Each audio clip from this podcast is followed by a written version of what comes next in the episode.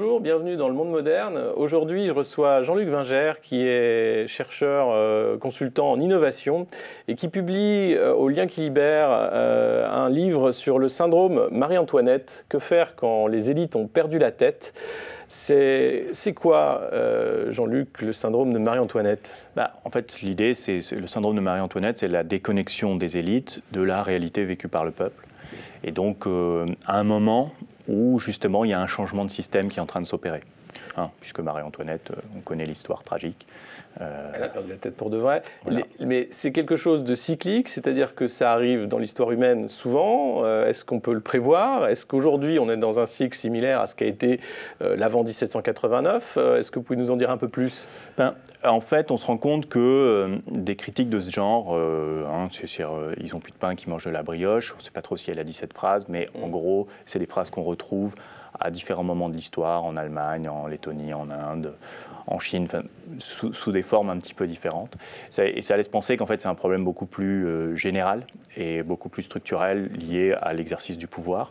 Et en fait, quand on réfléchit, on se dit que les élites sont finalement toujours un peu dans leur bulle. Mhm. Et il peut y avoir des moments où finalement euh, les, la condition euh, du, du, peuple est plus ou moins bonne. Et c'est au moment où la condition n'est pas très bonne que, euh, effectivement, euh, il y a la grogne qui, qui, commence à, monter et que les, problèmes peuvent se faire. Alors, euh, jusqu'à quel stade il faut aller, c'est toute la question.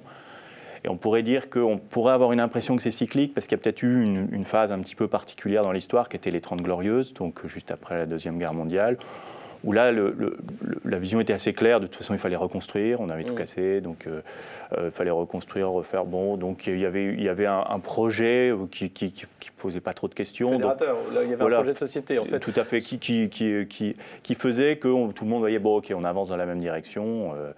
donc en fait, c'est pas les, enfin, les élites qui, perdent la tête, le fait d'être comme ça coupé du peuple, c'est peut-être pas d'être coupé du peuple, mais de manquer en fait euh, de, propos et de proposer un projet commun. Est-ce que c'est la critique qui est faite aujourd'hui euh, au gouvernement de François Hollande, à tous les dirigeants, à l'Europe qui est en crise aussi, qui est au point mort, en disant mais quel est le projet politique? Est-ce que c'est pas ce manque-là finalement de, propositions sur la table qui fait que euh, la déconnexion se fait? Oui, tout à fait. Là, c'est un manque de vision. Et ce qu'il y a aussi d'intéressant à, considérer, c'est que il, peut y avoir euh, des schémas de croyance, c'est ça aussi qui bascule euh, dans, l'idée du changement de système. C'est pas juste un changement d'institution. Généralement, il y, a, tout ce qui accompagne. Alors moi, je parle de fable de cohésion, mmh. pas trop dans le sens mensonge, mais plus euh, par d'imaginaire où on se raconte l'histoire. Bah justement, tout le monde connaît la phrase de Marie-Antoinette, mais on ne sait pas si elle l'a vraiment dit. Il y a plein de choses comme ça, dès qu'on veut simplifier. C'est un peu l'histoire d'une nation, qu'est-ce qui fait qu'on vit ensemble, et c'est cette fable-là qui fait qu'on soit on choisit de vivre ensemble, soit à un moment on va avoir des cassures euh, assumées ou pas euh, Tout à fait. dans la société. Mais il y a un élément, euh, donc avec la Révolution française, il y a deux nouveaux éléments qui, apparaissent, c'est celui de la démocratie et celui de l'économie de marché, quelque mmh. part, hein, qui accompagne l'industrialisation. Et c'est ça qui qui euh, est rentré dans, dans, probablement quelque chose d'assez dogmatique maintenant, mhm. euh, qui fait que euh, dans la partie perdre la tête, on a quand même cette dimension où on voit bien que, là c'est assez frappant de voir que par exemple en Europe, les politiques d'austérité qui ont été appliquées, donc ce n'est pas uniquement la France, c'est un peu plus général. Oui, tout à fait. L'OCDE et le FMI quand même posent des questions en disant mais qu'est-ce que vous faites quoi? Mhm. Alors c'est pas des gauchistes. donc donc il y a, y a, y a des, des, des effectivement des problèmes de schéma de pensée. Et c'est effectivement, ça accompagne le fait qu'il n'y a pas de projet euh, actuellement, à part gérer les affaires courantes. Donc c'est une vision très technocratique. Mmh. François Hollande, là, on ne sait pas trop où il va. Euh, il essaie d'inverser la courbe du chômage, donc il est sur des courbes, sur des, des, chiffres de court terme. Tout à fait. Euh, mais du coup, c'est ce que vous êtes en train de dire, c'est qu'on est arrivé dans un fin d'un cycle qui était celui de la révolution industrielle. Euh, finalement, le modèle productiviste euh, est en crise, mais est-ce que le modèle démocratique est en crise? Est-ce que ce qui se passe en ce moment euh, à République avec Nuit debout, c'est pas ce, symptôme en fait où les gens ont besoin de se réapproprier un, modèle démocratique pour faire voir leur parole autrement, vu que les élites qui sont élues pour faire des lois qui vont dans le sens du bien commun les font plus? Tout à fait. C'est-à-dire que là, c'est un symptôme parce que Nuit debout, on ne sait pas trop ce que donnera à terme le, mouvement, mais enfin, on voit qu'il y a un foisonnement.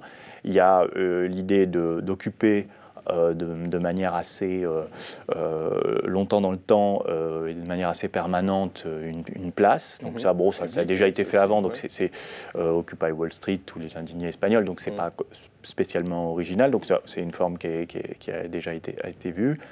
Et c'est plus finalement une plateforme euh, avec des gens qui ont des projets un petit peu différents et une volonté de ne pas avoir de chef. Alors c'était déjà quelque chose qui existait euh, en mai 68, ça c'est assez constant. Ça dessine un peu un nouveau modèle. Alors il y a une idée que effectivement on se reconnaît plus dans les, élites pour, euh, pour les, les, gens qui sont sur la place de la République, et puis toutes les, places de France, parce que ça, ça a essaimé.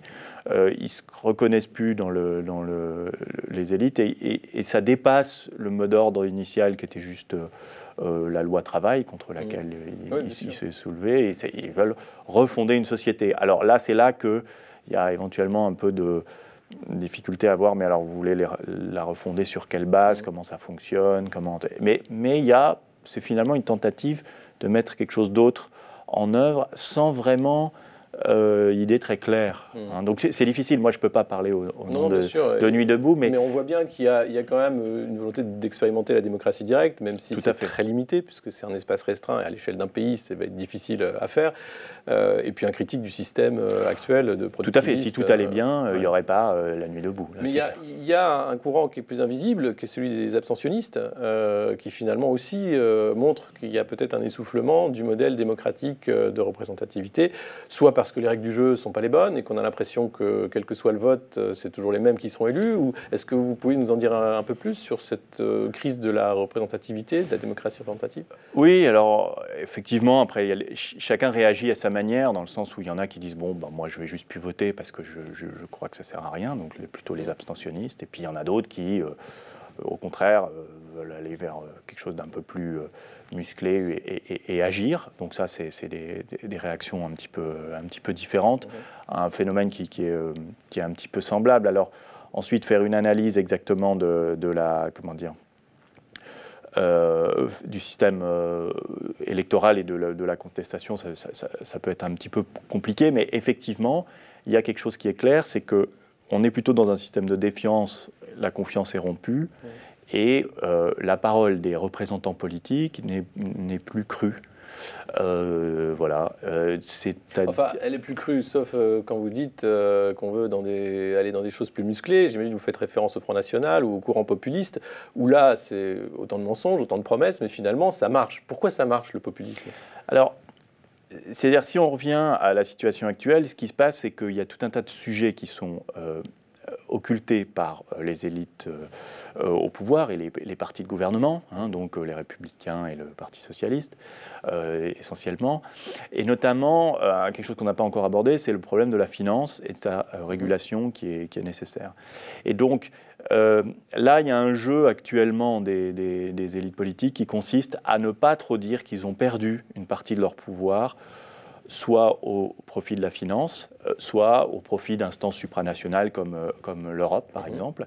Et donc, euh, dans cette espèce d'interstice, moi, c'est comme ça que j'analyse les choses, eh ben, forcément, c'est facile d'aller pour, enfin, facile, pour un parti populiste de, de, de voilà, de, de, taper là où ça fait mal, sachant que les élites en place ne sont pas très à l'aise pour répondre et qu'il y a en plus cette euh, euro qui, dont, tout le monde reconnaît maintenant que l'architecture n'est pas bonne, donc il faudrait le revoir. Mais ça, les questions monétaires, c'est très difficile de les aborder. Vous imaginez Voilà. et puis en plus, et puis en plus, si un président euh, ou un premier ministre dit que oui, effectivement, l'euro est mal, mal fichu, vous voyez les conséquences que ça peut avoir. Donc là, ils sont un peu tenus par euh, une construction qui a été mal faite, qui a été pensée de manière assez idéologique. Je, je parlais d'un dogme qui se met en place. Euh, euh, finalement, c'est ça, hein, c'est la, montée du néolibéralisme depuis les années 68, 70. Pardon, il y a ce mouvement qui se, qui se, qui se met en place avec fin de Bretton Woods en 71, enfin à partir de 71. Et, et, et donc là, on est dans, un moment, dans une utopie marchande où, le, modèle de développement occidental veut aller plus loin dans ce sens-là, et ça, ça, ne tient plus. En fait, ce qui est, ce qui est drôle, c'est que vous utilisez le mot utopie. Euh, pour ce qui est euh, un parti de pouvoir, va parler de réalité.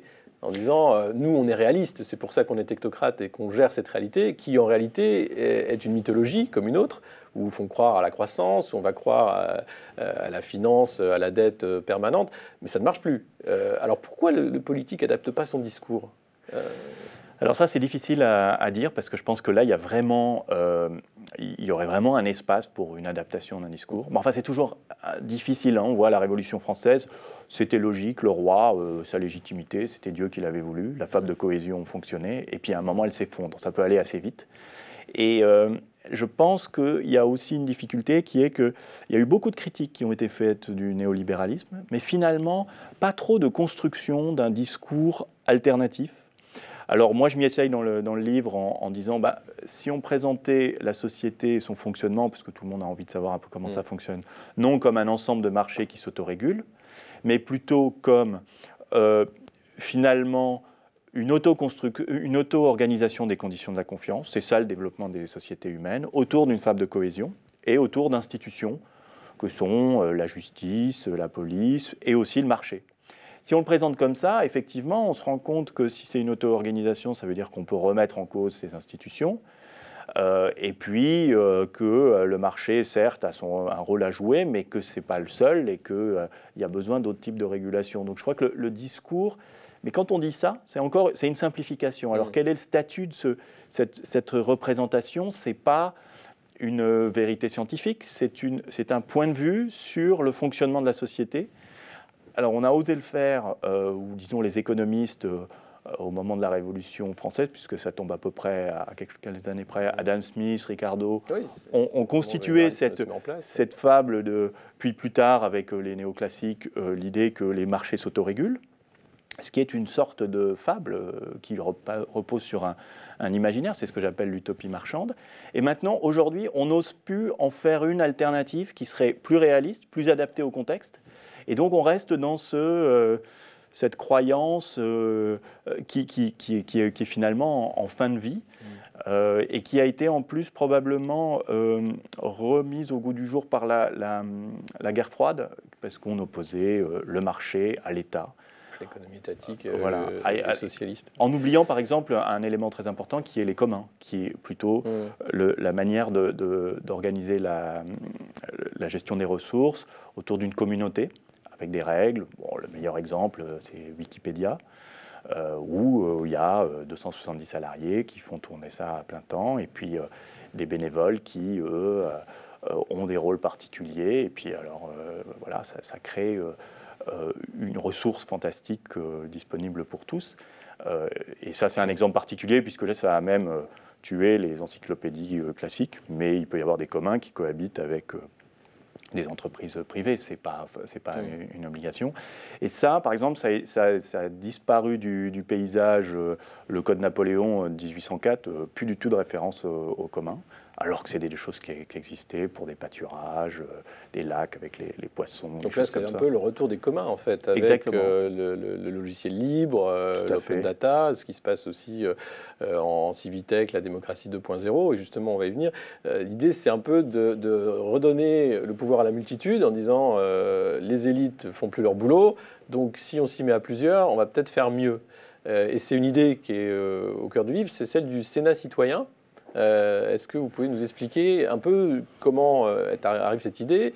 Euh, Est-ce qu'elle peut se mettre en place? Est-ce qu'il y a des, leviers qui aujourd'hui sont déjà en place pour, pour y arriver? Et qu'est-ce que c'est qu'un Sénat citoyen? Tout à fait. Alors là, l'idée, c'est que si on tire mieux parti de l'intelligence collective au niveau du fonctionnement de la société, euh, pas uniquement au niveau de la gestion d'une ressource, bah, finalement, on pourrait faire des choses beaucoup plus intéressantes, et notamment essayer de co-construire les lois entre les élus et les citoyens. Aujourd'hui, le, le, système, finalement, c'est une, c'est une petite poignée d'hommes politiques euh, autour du président de la République en général, qui, euh, chez nous, en France, qui euh, qui vont écrire les lois et en plus, ensuite, avec la logique de parti, c'est appliqué, c'est appliqué par, par, les députés. le Sénat, bah, il y a bien une navette entre les lois, mais bon, c'est assez consanguin. C'est un jeu politique aussi. Voilà, c'est un jeu politique. Et puis de toute façon, en cas de désaccord entre l'Assemblée nationale et le Sénat, au final, c'est l'Assemblée nationale qui a le dernier mot. Donc le Sénat ne sert plus à grand-chose. C'est toujours bien d'avoir deux chambres pour pouvoir prendre un peu le temps de réfléchir, mais, mais au final, ça, reste quand même élaboré à, vraiment très peu de gens. Et là, si on veut mettre de l'intelligence collective, eh ben, qu'est-ce qu'on peut faire? Alors, un thème qui ressort, on, parlait de la nuit debout. La nuit debout parle beaucoup d'une nouvelle constitution et du tirage au sort. Mmh. Bah, c'est de mettre euh, en place un nouveau principe qui serait que chaque fois qu'on a un pouvoir constitué, que ce soit une assemblée ou un gouvernement, il faut qu'on ait une assemblée citoyenne tirée au sort qui questionne ce pouvoir et qui le contrôle aussi, c'est-à-dire qui ait le droit de le destituer euh, dans certaines conditions extrêmes. Alors ça, c'est une révolution. C'est pour ça aussi qu'il y a cette, euh, référence. Et ça, ça, consisterait au niveau national à se dire, bah, il nous faut une chambre citoyenne. Et bah, pourquoi ne pas prendre le Sénat, dont l'utilité euh, est assez euh, limitée, pour jouer ce rôle, c'est-à-dire questionner l'action du gouvernement, questionner les propositions de loi faites par l'Assemblée nationale et, le cas échéant, dissoudre l'Assemblée nationale ou destituer le, gouvernement. Alors, ça veut dire qu'on garde un système électif qu'il faut réaménager parce qu'il a des, quelques petits soucis. Alors, non cumul des mandats, ça, ça fait, ça, mmh. fait, euh, mmh. ça fait consensus. On a un doublon entre le président de la République et le, Premier ministre. Bah, réglons le problème. On passe en régime primo-ministériel, on n'a plus de président de la République élu. Bon, ça, beaucoup de gens le proposent, donc ça, il y a, plein de choses qu'on peut faire. Et puis, on a à côté une assemblée euh, citoyenne qui est donc le Sénat citoyen, mais c'est un principe qui peut se décliner au niveau régional, départemental, intercommunal, euh, au niveau des grandes villes. Donc on, a, on a un autre système de citoyens. Avec des échelons locaux euh, voilà, de, qui, gens pourraient, qui, seraient alors des citoyens majeurs qui ont un casier judiciaire vierge et qui seraient tirés au sort pour siéger dans ces assemblées. Euh, avec euh, quels intérêts Enfin, si on a un travail, comment, enfin, comment tout ça s'organise? Oui, tout à fait. Alors, d'un point de vue pratique, alors petite parenthèse, euh, les députés, ils n'ont pas besoin d'avoir un casier judiciaire. judiciaire je sais bien, c'est pour ça que mais, je, mais on, pourrait, on, pourrait, être plus exigeant pour les citoyens. On pourrait parler de l'immunité, bien sûr, parlementaire, qui est voilà. un anachronisme d'ailleurs des anciens privilèges. Tout à fait. Et donc, alors, comment ça se, passe, comment ça se passerait concrètement? Alors, nous, on réfléchit à ces questions-là. C'est aussi un collectif le Sénat citoyen, où on, met cette proposition en, question. Donc, ben, des gens tirés au sort, ils seraient tirés au sort pour un an. Hein, ils seront, une fois qu'on a été tiré au sort, on ne sera plus jamais tiré au sort, donc c'est une fois dans sa vie, mhm. avec une indemnité. Euh, la proposition, euh, c'est qu'il faut quand même que les gens soient motivés, donc ce serait de tirer 1000 personnes au sort. Et il y a 348 sénateurs, donc on, garde ce chiffre, donc c'est un, un tiers. Mhm. Et on se dit, voilà, on veut un tiers de volontaires et qui soit bien à l'image de la France, c'est-à-dire parité homme-femme, euh, région de provenance respectée, classe d'âge. Euh, et puis, si on arrive à le faire, c'est moins objectif, mais euh, catégorie socio-professionnelle aussi. Mais alors, c'est des mandats d'un an, c'est court? quand on n'est pas un professionnel du droit, c'est compliqué de comprendre comment marchent et fonctionnent les lois. Est-ce qu'il n'y a pas, avant le tirage au sort, une formation Le fait de dire vous acceptez d'être volontaire dans le Sénat citoyen, euh, et voilà la boîte à outils, euh, parce qu'on ne va pas s'improviser du jour au lendemain euh, législateur. Voilà, l'idée c'est qu'entre le moment où ils sont tirés au sort et le moment où ils rentrent en fonction, il y a quelques mois qui se passent, pendant lesquels ils auraient des formations pendant les, week-ends, justement. par rapport au fonctionnement des institutions, qui n'est pas naturel à tout le monde. Mmh et aussi, éventuellement, alors là, c'est des questions à voir, il pourrait y avoir une spécialisation, puisqu'il y aura des commissions comme, euh, comme, comme, ailleurs dans les autres assemblées. Donc, euh, des commissions, et donc il pourrait commencer à y avoir une formation spécifique si on est dans la commission santé ou questions de santé. Euh, voilà. Donc euh, ça, ça c'est des questions qui restent évidemment en, discussion. La formation, il faut qu'il soit la, plus neutre possible. Mhm. Hein, donc ça, c'est toujours une, difficulté, pas orienté, pas que ce soit pas orienté par, par les experts. Et pour ça, on a quand même de l'expérience qui est les conférences de citoyens. Ça, mhm. c'est quelque chose qui a été inventé en 1987 par, par les Danois. Et euh, il y en a eu énormément qui ont été organisés euh, partout dans le monde. En France, la première, c'était en 1998 sur les OGM, où on a une quinzaine de, citoyens tirés au sort, des experts, des débats, et euh, on voit que les gens délibèrent et qu'il y a une excellente qualité d'écoute et de travail. Mhm. C'est assez unanime sur tous les retours dans tous les pays occidentaux qui l'ont fait. Mais ça, justement, avec les outils maintenant de, de, la Civitech et de tout ce qu'on peut faire du numérique, avec le numérique et Internet, est-ce que on a besoin de ce tirage au sort? Est-ce qu'on ne pourrait pas dire simplement, euh, vous avez une consultation nationale, euh, ce qu'avait fait euh, Axel Lemaire d'ailleurs sur une des lois digitales. pourquoi prenez cette chance et donnez votre avis et après on, fera une loi? Est-ce qu'on ne pourrait pas creuser davantage aussi aujourd'hui dans le cadre de la Ve République cette voie-là Qu'est-ce qui empêche d'aller plus loin avant de passer à un nouveau régime? Alors, euh, l'exemple d'Axel Lemaire, de la loi numérique d'Axel Lemaire est, est, un excellent exemple parce qu'il euh, y a eu un effort qui a été fait de présentation de la loi pour qu'elle soit beaucoup plus lisible pour mmh. des non-spécialistes. Donc ça, ça devrait être un standard de, de, oui, Que tout le monde puisse lire euh, les Oui, mais c'est pour toutes les lois, hein, pas uniquement pour celles qui sont soumises à considération. Donc, donc, ça, il faudrait que ça. Donc ça, c'est un premier élément qu'il faudrait mmh. récupérer. Ensuite, c'est vrai que c'était une loi assez technique. Et alors après, la question de quand on, on, on, on l'ouvre à des propositions sur une plateforme, c'est qui va pouvoir euh, intervenir. Et en fait, et quel impact? Voilà. et, suivant la, forme du débat qu'on va choisir, quel qu'il soit, qu'il soit euh, numérique en ligne euh, ou à la limite de manière physique comme on le propose, ça va, ça va avoir un impact sur qui ça va inclure et qui ça va exclure.